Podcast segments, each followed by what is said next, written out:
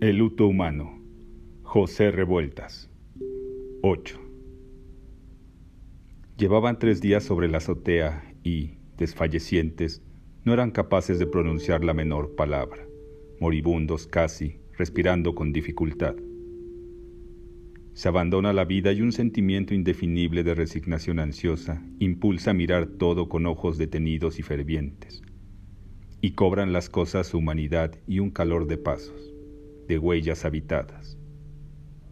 No está solo el mundo, sino que lo ocupa el hombre. Tiene sentido su extensión y cuánto la cubre, las estrellas, los animales, el árbol. Hay que detenerse, una de esas noches plenas, para mover el rostro hacia el cielo. Aquella constelación, aquel planeta solitario, toda esta materia sinfónica que vibra, ordenada y rigurosa, ¿tendría algún significado si no hubiesen ojos para mirarla? Ojos, simplemente ojos de animal o de hombre, desde cualquier punto, desde aquí o desde Urano. Se abandona la vida y una esperanza. Un júbilo secreto dice palabras, nociones universales, esto de hoy, la muerte, una eternidad. Existo y me lo comunican mi cuerpo y mi espíritu que van a dejar de existir. He participado del milagro indecible, he pertenecido. Fui parte y factor y el vivir me otorgó una dignidad inmaculada, semejante a la que puede tener la estrella, el mar o la nebulosa. Si tarde lo entiendo, este minuto en que se me ha revelado es lo más solemne y lo más grande. Inclino la cabeza sobre mi pecho. Mi corazón es una bandera purísima. Un grupo de sopilotes desde la altura giraba tercamente, atraído por el olor de carroña que se desprendía del cuerpo de Chonita. Descenderían aquellos sopilotes de manera fatal, animales ruines en espera de la impotencia del hombre, aun antes de que los náufragos murieran. Entonces, sin fuerzas para combatir, aquellos seres desamparados dejaríanse roer las entrañas lentamente, sin voluntad que oponer, Prometeos perdidos. Era un grupo heroico, valiente, el que formaban Cecilia, Úrsulo, Calixto y Marcela junto al cadáver. Cecilia delgadísima, miserable, vieja, herida y como loca, los labios grises. Calixto tenaz, sobreviviéndose. Marcela apacible, como una madre colectiva. Úrsulo en derrota. Sin duda el más fuerte era Calixto. Había llegado a la región algunos años antes, a raíz de inaugurarse el sistema de riego. Calixto era alto, de hombros estrechos y delgado rostro, duro, sin belleza, las manos grandes, huesudas. Sus ojos tenían algo de particular y desagradable, fijos, hundidos y muertos como si se tratara de ojos artificiales, ojos de vidrio, consistentes, opacos. Una vez que el general Villa depuso en definitiva las armas y se fue a vivir a su hacienda de Canutillo, entonces la División del Norte fue licenciada. Unos pasaron a formar parte del ejército y otros regresaron a sus hogares. Calixto fue de los últimos, aunque no tenía hogar. El coronel los arengó. Así es que, hijitos, el que quiera seguir en el ejército que lo diga, y el que no quiera, que gane para su casa. Calixto ganó con el dinero que había obtenido en la lucha, aproximadamente diez mil pesos en joyas, él, un subteniente. No se olvidaba de cómo obtuvo las joyas. Fue una madrugada fría, impenetrable. La piel de los caballos se estremecía en sacudidas nerviosas y el cerrojo de las carabinas, helado, lastimaba las manos. Había sido preciso envolver las pezuñas de los caballos en costales con paja, para no hacer ruido. Y entonces el rumor era sordo, reptante, como si caminaran encima de gigantescos saurios. Aquí un guerrillero, allá otro, maldiciendo en voz baja. Más impresionante que todo, hasta en realidad sentir el miedo, un ataque por sorpresa como iban a hacerlo esa madrugada. El combate franco es distinto, aunque también ahí se sienta el miedo. Y ocurre así. Primero es un cambio en la voz, ya no es la misma, sino ligeramente ajena. Se le oye como desde otro lugar, y maravilla, extraña, cómo empieza a penetrar dentro del ser, otro, ignorado, que quién sabe de qué es capaz. Repite uno la palabra carajo y sí, en efecto, otra garganta, otra voz. Sobreviene entonces la inconsciencia, tan especial, que el espíritu crítico se independiza y puede uno ir junto a su cuerpo, mirándose correr, loco, frío, colérico, perdido. Pero en las tinieblas meterse por sorpresa en una ciudad, linda con la angustia. Hay que defenderse de las tinieblas, donde se encuentra un enemigo respirando. Hay un rostro que no se ve, un hombre que apunta con el cañón frío de su carabina, una legión silenciosa, obstinada, diríase con cuerpos y límites. En aquella noche ocurría algo semejante a cuando, en cierta ocasión, el jefe de la columna dispuso se cruzara una cañada. Día espléndido ese, precioso y quieto. A veces, sin propósito alguno, el viento despacioso inclinaba la hierba para que todo, después, quedase mejor, lleno de justa armonía. Pero adelante los dos cerros formando la cañada establecían su enigma, lo inesperado, lo incomprensible de si la muerte aguardaba ahí. ¿No podría estar el enemigo silencioso y paciente en espera de la columna? Y ahora, ahí, entre las casas, ¿no? ¿También? Las voces en cada uno empezaron a tornarse ajenas, en efecto, y una sensación de flojedad daba cierto abandono al cuerpo, cierta inexistencia a los miembros, borrosos e impersonales. Al asaltar la ciudad, una incertidumbre y luego cierta prisa, un deseo de que todo ocurriera de una vez, se apoderó de todos. Tienen olor las ciudades y se las presiente cómo están llenas de cuerpos dormidos, de familias, y todo ese latir se eleva por el aire. Extendíase esta ahí, negra como un manchón más definido en medio de las sombras. Calixto pensaba, llegaré con ocho hombres, si encuentro resistencia, derrumbamos la puerta. Estuvo ahí a los ocho o diez años de edad, un chiquillo, pero se acordaba aún del gran gabinete pesado y oscuro aunque quizá no fuese tan grande y lo agrandaran como ocurre los ojos del recuerdo.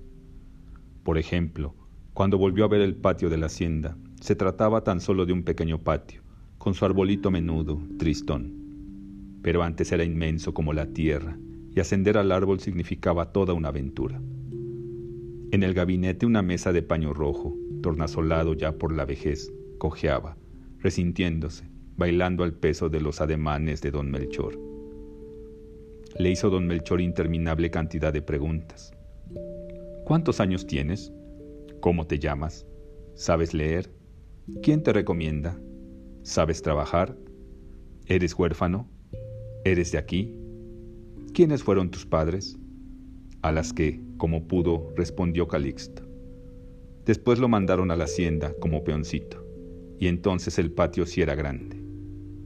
El sombrío gabinete mostraba su moblaje antiguo, macizo, que parecía tener la virtud de condensar, multiplicar su gravitación, sujetándose al piso con verdadero empeño, como con raíces extraordinarias.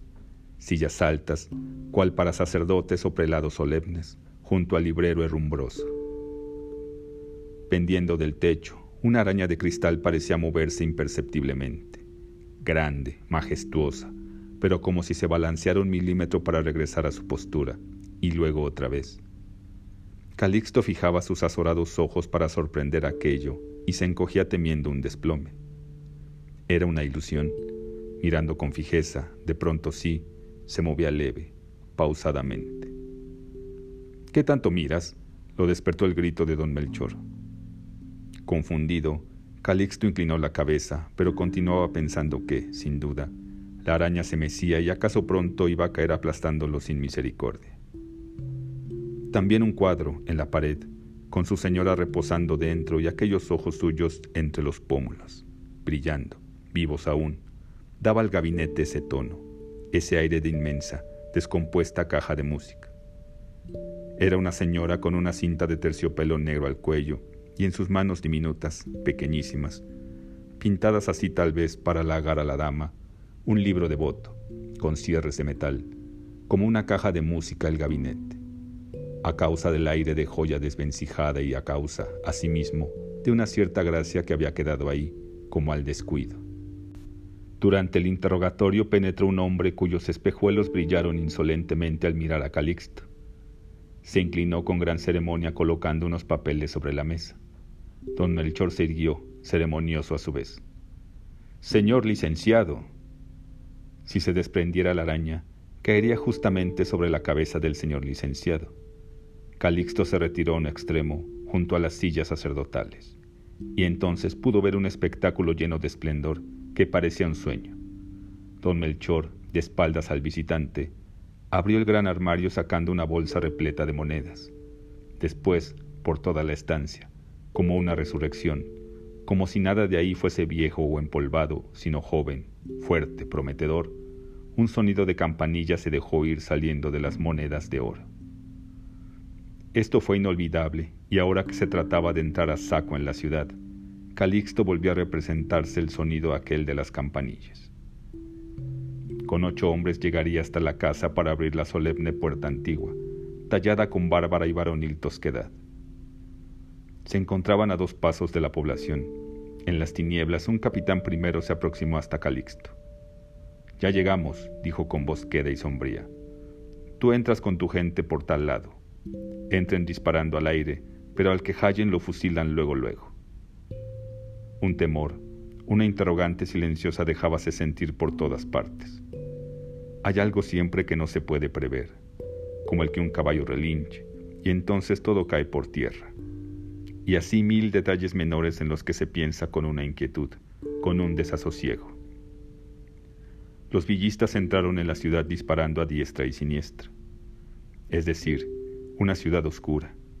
Las balas, al azar, producían rumores diferentes ora un silbido, ora una detonación hueca y siempre el pequeño relámpago sin luz.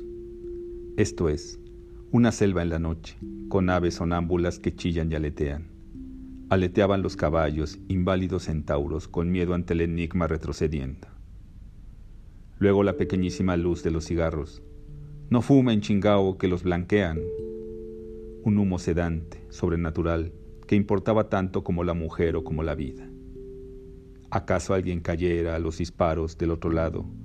Pero ¿dónde es otro lado? Bronca. Él tendría miedo y estaría su rostro pálido.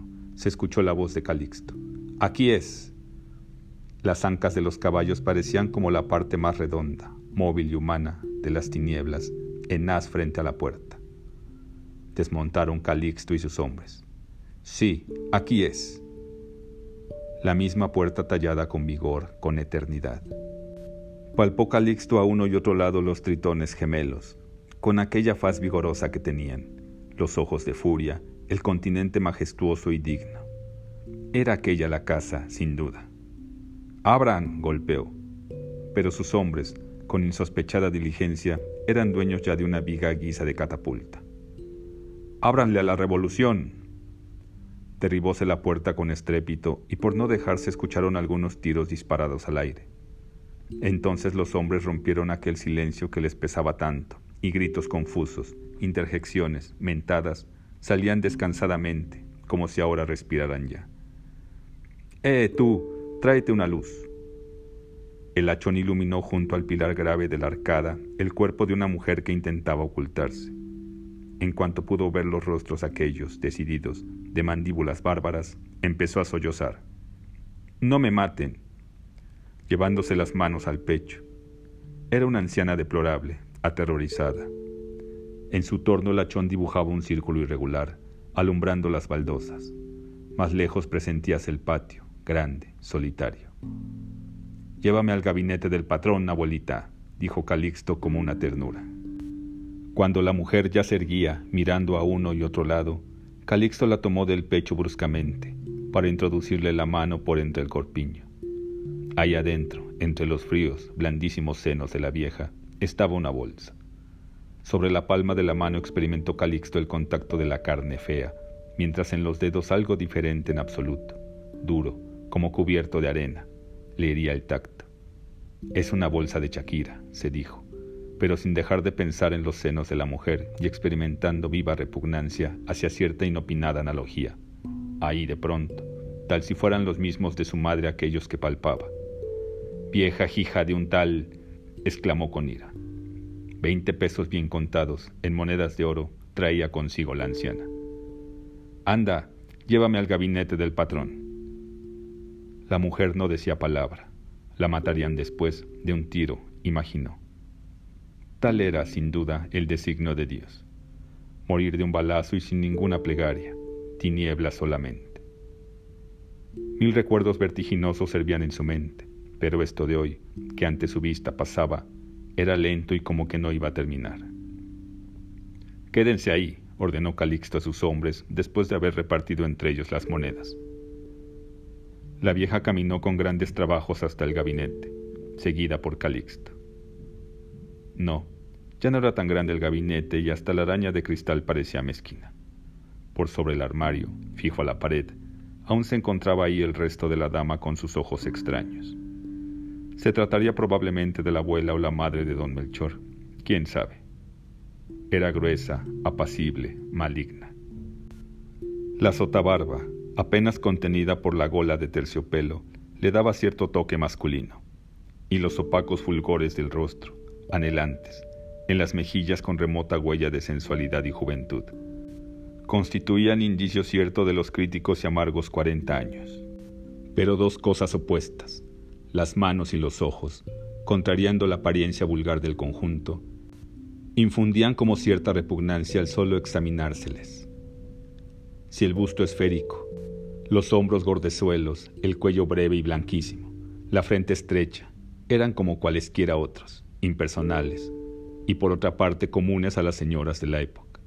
Las manos, por el contrario, tenían algo de particular y desagradable, falto de franqueza. Manos simuladoras, beatas, hechas a la blanda, calentita elaboración del chocolate o las galletas para el cura, es decir, castas manecitas libidinosas, en donde el pintor, al trasladarlas al lienzo, puso lo único de genio que tendría, los ojos, por su parte, miopes y blancos, completaban la visión ahí, con los párpados y las ojeras, calculando, y si bien el reclinatorio púlpito, en todo caso algo sagrado, que servía de fondo a la figura, había sido pintado para darle dignidad y devoción. Los ojos replicaban con su velada audacia en bien logrado contrapunto con todo lo demás. Calixto no pudo menos que detenerse para observar aquello que ahora le promovía pensamientos tan diversos a los de la primera vez. Ya no el miedo, ni aquella sensación de distancia y antigüedad. Hoy algo insólito, como si la fuerza y el señorío que antes partieran del retrato se hubiesen trasladado a él. Una sonrisa dibujóse en su rostro. Al diablo, pensó. Cierta imprevista rabia se había apoderado de él, torvamente se sabía de pronto un ser libre, poderoso y dueño. Estuvo tan sometido antes que el descubrimiento de aquella capacidad suya, de aquella nueva condición, le producía una mezcla extraña, hecha de júbilo y odio. Trepó sobre el armario para bajar el retrato. La dama, la señora, abuela o madre o tía de don Melchor, desde el óleo de sus ojos, táctiles ya de cerca, miró con rabia a Calixto.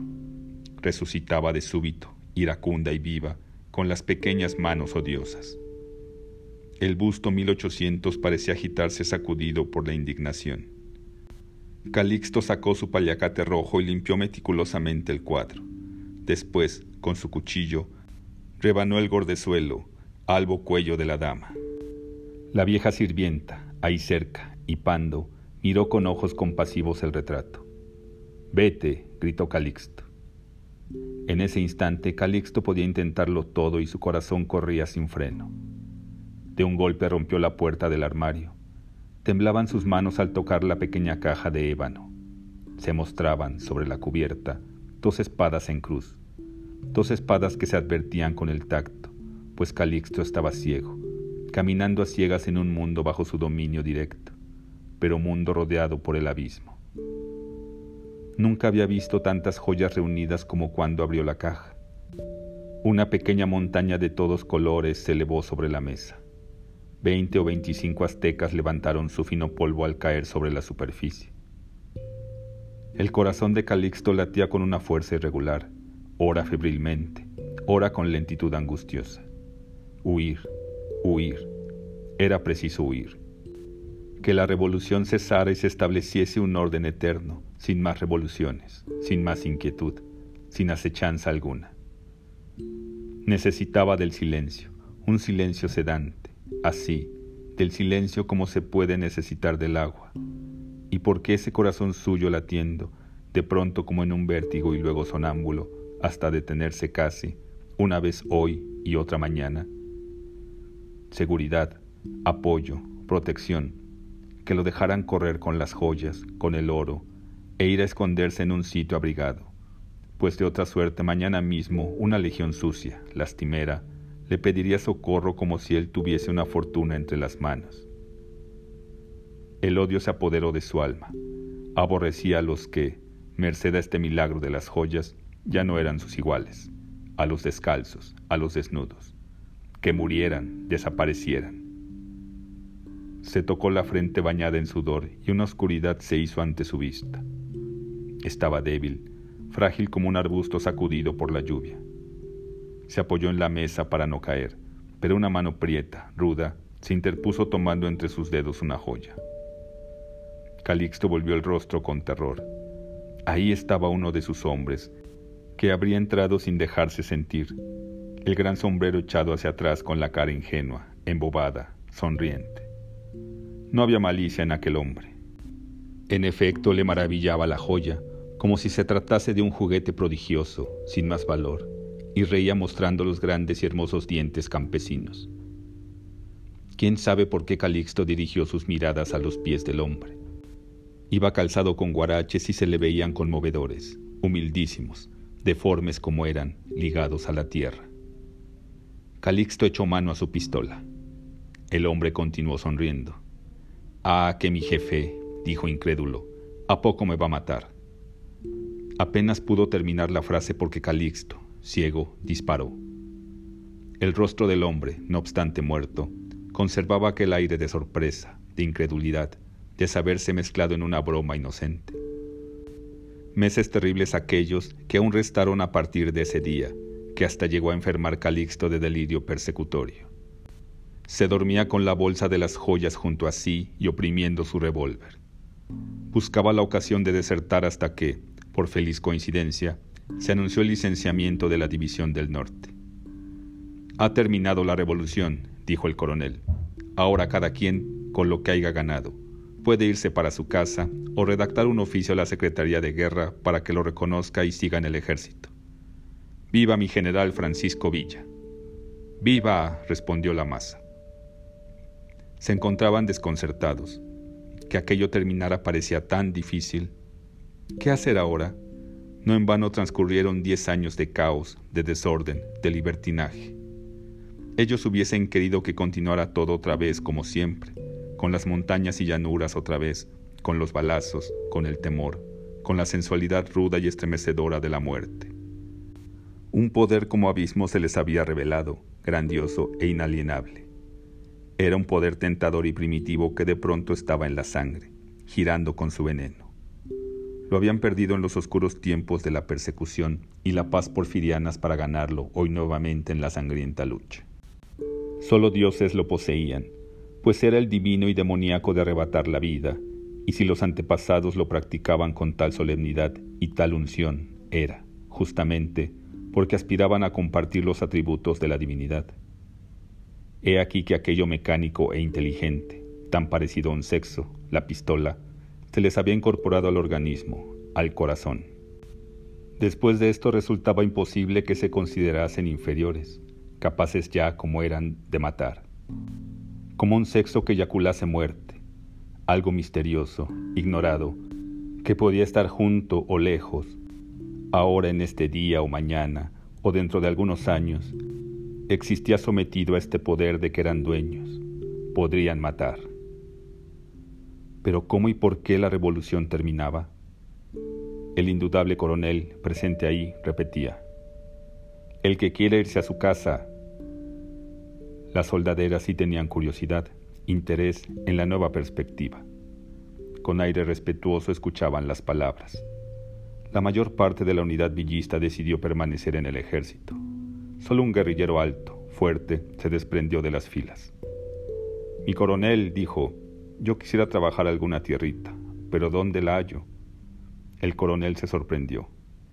Hombre, no había pensado en eso, pero agarra la que encuentres, ya después se verá. Las soldaderas bisbiciaron entre sí, formando un grupo aparte, con sus canastas y sus rebozos. Les interesaba el problema.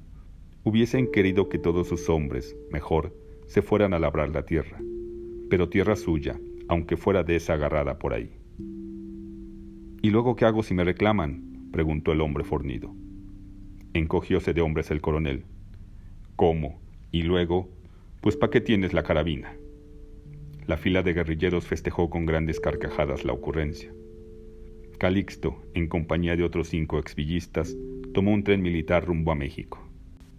Por primera vez, después de mucho tiempo, contemplaba el paisaje de la patria y una sonrisa extraña, tierna, imprimió cierta dulzura a su feo semblante. Primero el paisaje hosco, desconsolado, de ciertas partes de San Luis Potosí. Tierras vacías, como si por encima de ellas un terremoto sin nombre hubiese dejado huella inmóvil. ¿Tendría habitantes la tierra de México, ancha, larga, o nada, nada solitaria, su honda superficie triste? He aquí un campesino junto a la vía del ferrocarril. No hace un movimiento, no saluda, no sonríe. Antes bien emboscas entre las altas mantas para que nadie lo advierta. ¿A qué mundo extraño pertenece? ¿Cuál es su corazón? En el pequeño pueblo mujeres flacas, tercas, obsesivas, ofrecen al viajero algún trozo de cecina. Lo venderían en 20 centavos, pero aceptan finalmente cinco y todo en medio de un paisaje de tierra gris, con casuchas miserables, en donde lento se eleva el humo azul de la leña. Adelante aguardan las montañas, la fuerza pura del país. Impone su masa solemne y bestial, donde el olfato se nutre de aromado ruido y de resina. Deshabitadas montañas del coyote, del perro salvaje, del jabalí pesado y pensativo, del tigrillo furioso, de la enloquecida paloma, del indio animal por sus riscos, por sus veredas imperceptibles, se hermanan las plantas, aquella del hombre, herida y desnuda, y esta sigilosa de la serpiente, en el mismo camino, en el mismo destino. México profundo, sin superficie de tan interior, subterráneo y lleno de lágrimas desconocidas. Más tarde es el valle, respirativo, sosegado. Sus pirámides presiden todo, pues aún no próximas ni vistas, se advierten, se presienten. Fueron colocadas ahí religiosamente, y entonces se llena el valle de sabiduría y se oye el golpe del cincel sobre la piedra y la acuática sangre del ídolo. Se oyen las pirámides como caminan, mientras los lagos se levantan llenos de pájaros como un cielo terrestre, horizontal. Es un ídolo dormido, la escultura de un sueño, el valle claro. A Colman, Tepexpan, Chometla, donde los cactos tienen una condición alada. He aquí las pirámides esparciendo su polvo en la hora del crepúsculo, transparente piedra. Se oyen y en el fondo de los ojos emerge su remota atmósfera, su ancho estar posadas en la gracia inmaculada del aire. De pronto cesa el campo y un empeño de ciudad nutrida de chiquillos ventrudos, patios, postes, barro, tendederos, mendigos, sobreviene. La estación estaba llena de soldados, hogueras y mujeres revolucionarias que veían sin embozo a los viajeros, cuando llegó Calixto. Descendió para irse a hospedar en un cuarto de hotel cercano. Era la Ciudad de México, polvorienta, de pequeños edificios y rectas calles, con sus cocheros desgarbados y sus vertiginosos, insensatos automóviles Ford. Dioses y centauros de espuma al sur, al norte, hacia todos los puntos cardinales del cielo. Presiden la ciudad esas nubes extraordinarias. Ora en un carro gladiatorio que tiran corceles con destellos de oro al poniente. Ora en columnas espesas de un templo arbitrario y rotundo, junto a los volcanes. El griego lanzador del disco, solo brazo robusto sobre el anciano y calcinado lago de Texcoco cerca del muslo moreno del flechador indígena por el lado de los cerros de Santa Clara. Nubes violentas, sin flaquezas, de tarjeta postal, nubes donde no son posibles filigranas, crecen con su vigor y establecida sobre México, le dan el tono aéreo, súbitamente celestial que tiene.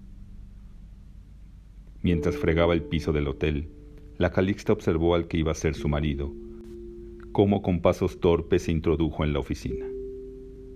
Continuaría observándolo de ahí en adelante, con atención más detenida, sorprendiéndose de los ojos aquellos de Calixto, artificiales, como en la cabeza de un animal disecado.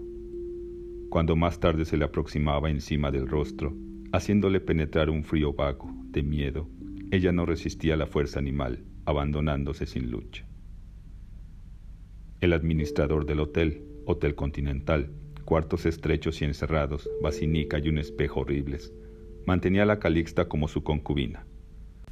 Era un hombre de estatura regular, ojos vivaces, prevenidos y conducta ruin.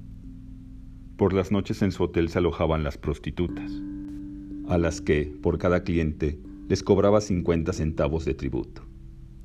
Lo extraño que las prostitutas consideraban al sujeto como su bienhechor, tan solo porque no las denunciaba la policía.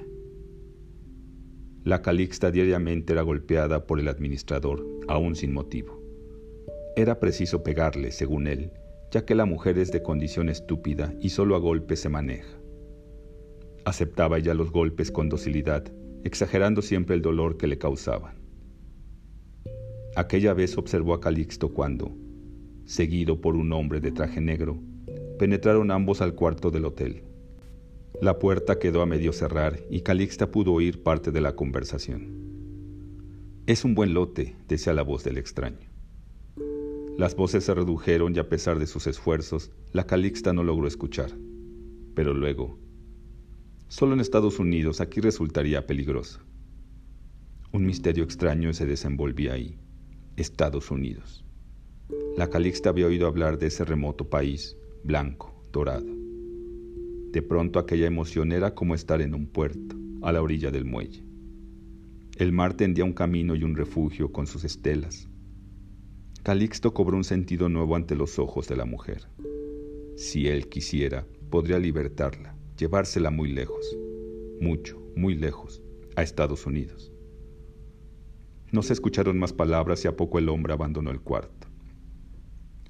Como quedara la puerta abierta, se aproximó la Calixta hasta el umbral. Ahí, volviéndole las espaldas, Calixto se inclinaba sobre la mesita de noche. De súbito, adivinando la presencia extraña, giró bruscamente. Se miraron sin decir palabra, atónitos ambos por quién sabe qué razón, hasta que la Calixta, impulsada por algo desconocido, de pronto se puso a llorar narrando las angustias y sufrimientos que padecía ahí en el hotel. Lléveme con usted, suplicó. Oí que se va para Estados Unidos. Yo sé que usted me pegará menos. Estaba acostumbrada a los golpes y no podía concebir que los hombres dejasen de pegarle a sus mujeres. Usted me pegará menos.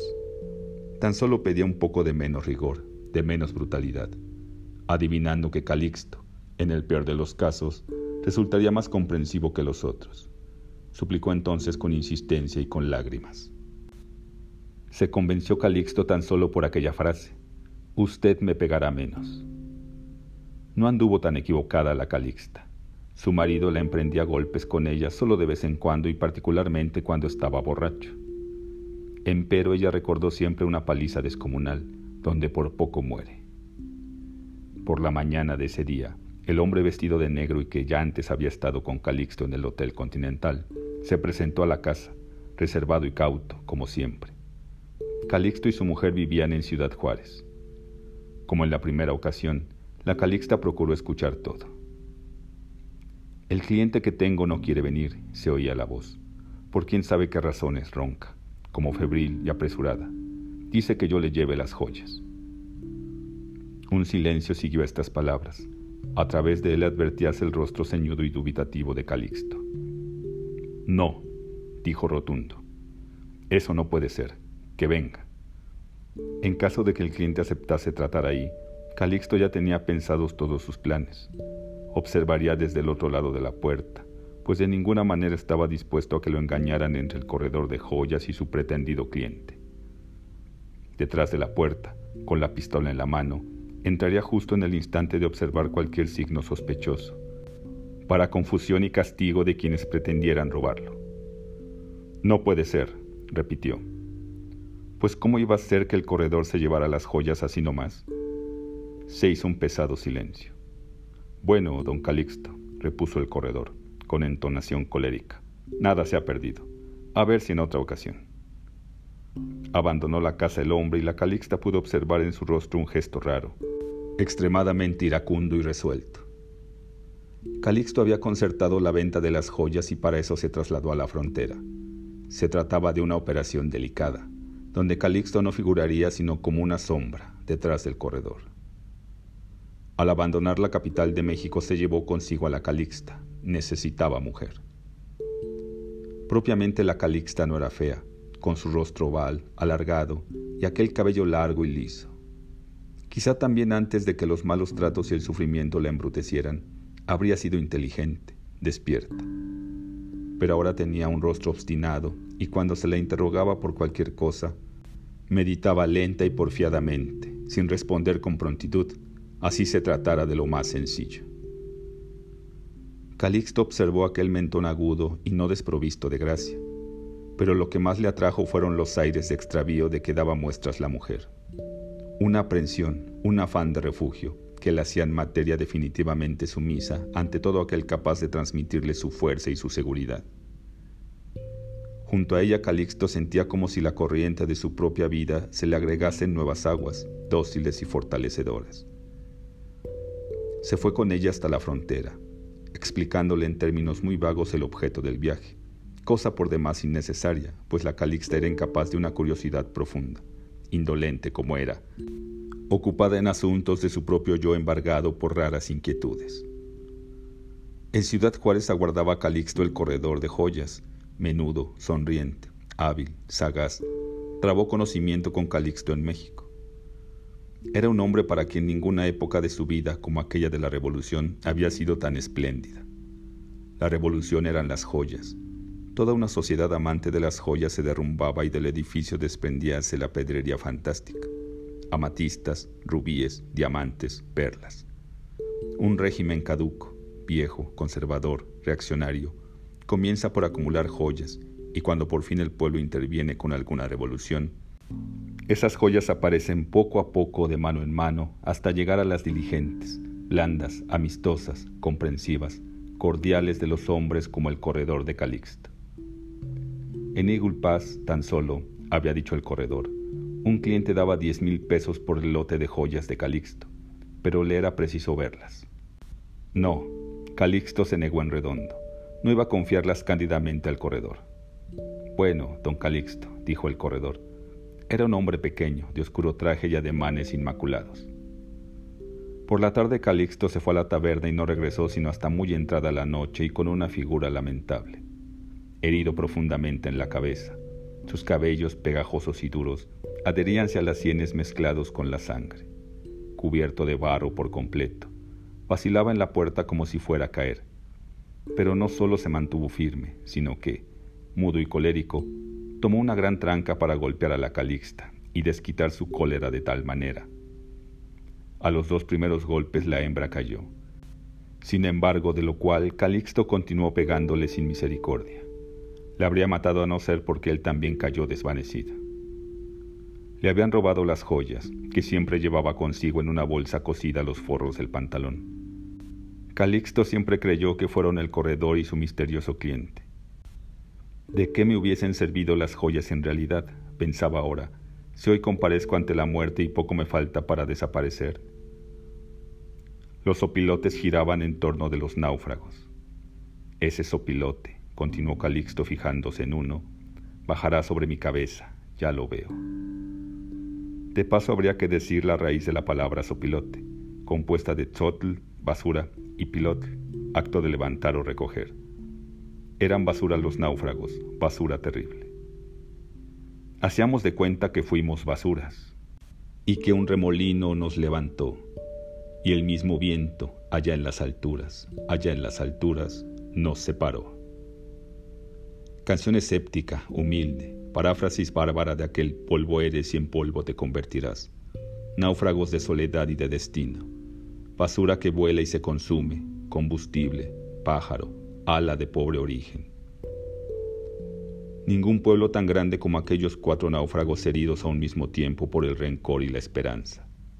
Ahí estaban, vigilando su cadáver, su pequeña chonita, su gran, profunda muerte de basuras con ánima. Ya me echó el ojo, seguía Calixto, y no tarda en caerme el maldito. Era un sopilote dentro del círculo pausado, armonioso y enemigo de los otros sopilotes. Alto, primero, contemplando, descendía después y alguno de ellos, como éste, dejaba ver sus ojos inmóviles, atentos de serpiente. Un objeto negro, un madero navegaba, un madero, un barco. Marcela dio un grito. Miren, Navegaba lento, suave, al impulso de la brisa. Detúvose ahí, frente a los náufragos, un madero, un trozo de árbol. Es Adán, es Adán. Un barco, un muerto. Adán muerto con una cuchillada terrible en el cuello, limpiecita tras la oreja. Todos volviéronse, pues aquello era inesperado. Pero entre todos, Úrsulo era quien comprendía exclusivamente la presencia de Adán el enemigo, muerto y vencido. Le dañaba, no obstante, verlo, como si fuese incapaz de resistir esa verdad, esa memoria. Abrió Úrsulo los ojos desmesuradamente y una niebla empezó a apoderarse de su cerebro. Adán, Adán, es Adán. Ahora recordaba al cura asestando la bestial puñalada y escondiendo después los ojos en la noche. Quiso decir, fue cuando Chonita murió y el cura, quién sabe por qué, pues parecía como si el crimen hubiese ocurrido mil años antes. Mas iba a terminar otra vez el día y a sumergirse todo en la penumbra desoladora.